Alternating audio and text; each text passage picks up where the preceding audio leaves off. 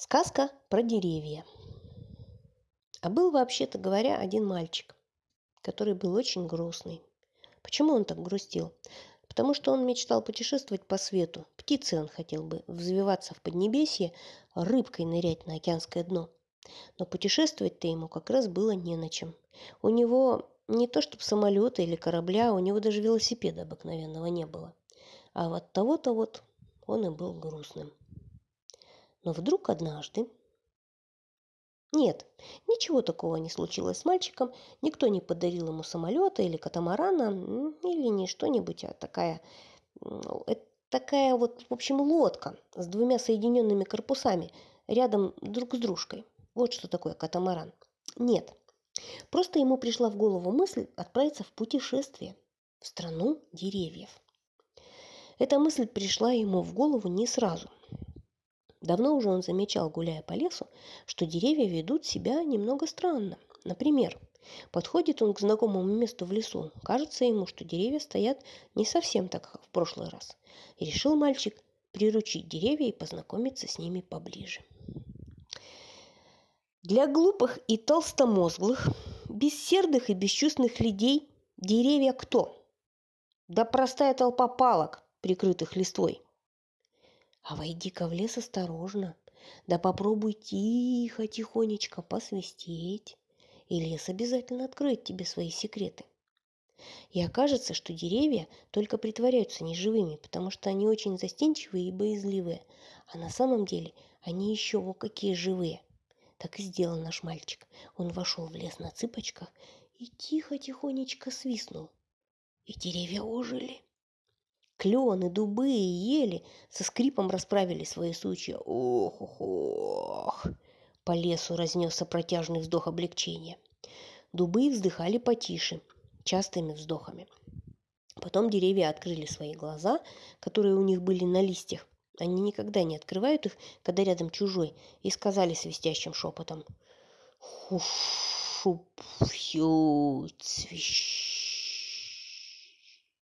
На деревинном языке это означает «Хм, какой маленький человечек». Не сразу понял мальчик деревьиный язык. Он много расходил по лесу и прислушивался, а потом попробовал сам посвистывать, как деревья. Скоро клены, дубы, березы и ясени совсем привыкли к нему и стали подсвистывать, как деревья. А, потому что они его не боялись. Особенно мальчик подружился со старым дубом, которого звали Шуфьюсвилл.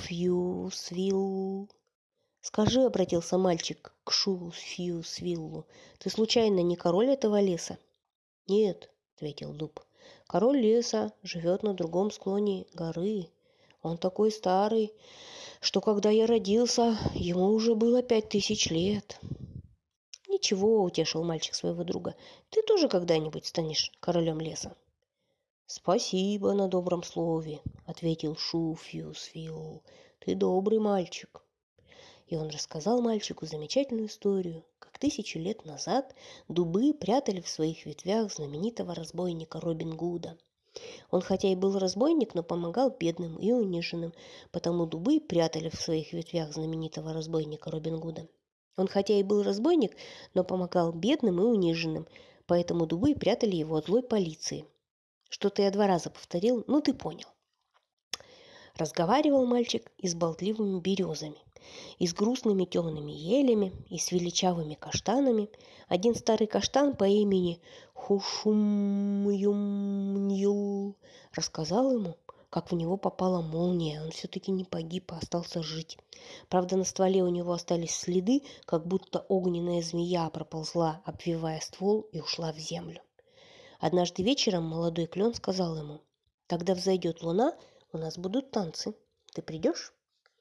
Мальчик согласился, и ночью, когда все родные уснули, он потихонечку выкрался из дома и поспешил в лес. Как только показалась полная луна, деревья стали помаленьку вытаскивать из земли свои бледные корни. Потом они встали в кружок посреди поляны и стали медленно-медленно раскачиваться и поворачиваться, скользя корнями по земле. При этом они подсвистывали и прихлопывали друг дружку ветвями. Медленный торжественный танец, тихая красивая музыка.